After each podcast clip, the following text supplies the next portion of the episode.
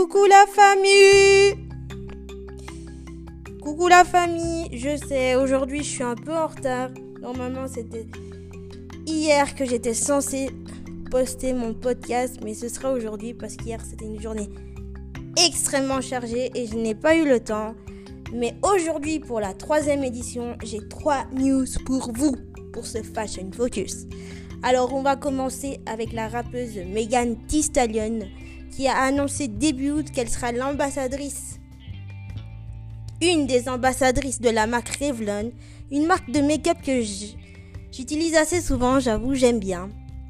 On avait euh, le mois passé ou au mois de mai, je pense, Sophia, Sophia Carson qui était une des ambassadrices également. Et voilà, c'était ma Revlon, c'est ma marque make-up coup de cœur. Et j'ai vu ces vidéos sur internet et ça. Le rendu a l'air vraiment bien. Hein. Allez voir, tapez Megan Thee Stallion et allez voir, c'est vraiment cool. Ensuite, nous avons, toujours dans le make-up, une de mes chanteuses préférées, Alicia Keys, qui a annoncé sortir aussi une gamme de make-up. Mais on ne sait pas exactement ce que ce sera parce que vu qu'elle, y a quelques années, elle avait annoncé qu'elle ne met qu'elle ne portait plus de make-up, je pense, mais je ne suis pas sûre, je pense que ce sera une gamme pour soins de la peau. Mais je ne suis pas encore sûre. en tout cas, elle va collaborer avec la marque ILF. J'ai vraiment hâte. Évidemment, elle a eu des détracteurs, mais qui a dit qu'une femme qui ne portait pas de make-up pouvait pas lancer sa ligne de beauté En tout cas, je te soutiens à 100%, Alicia. I love you.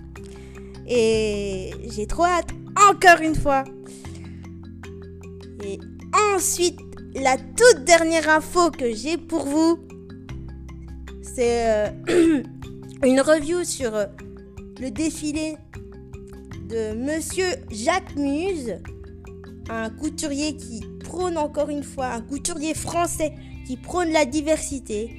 Je, voulais revenir avec vous sur ce défilé qu'il a, qui qu'il a fait le mois passé, le 16 juillet, pour annoncer sa nouvelle collection printemps-été 2021.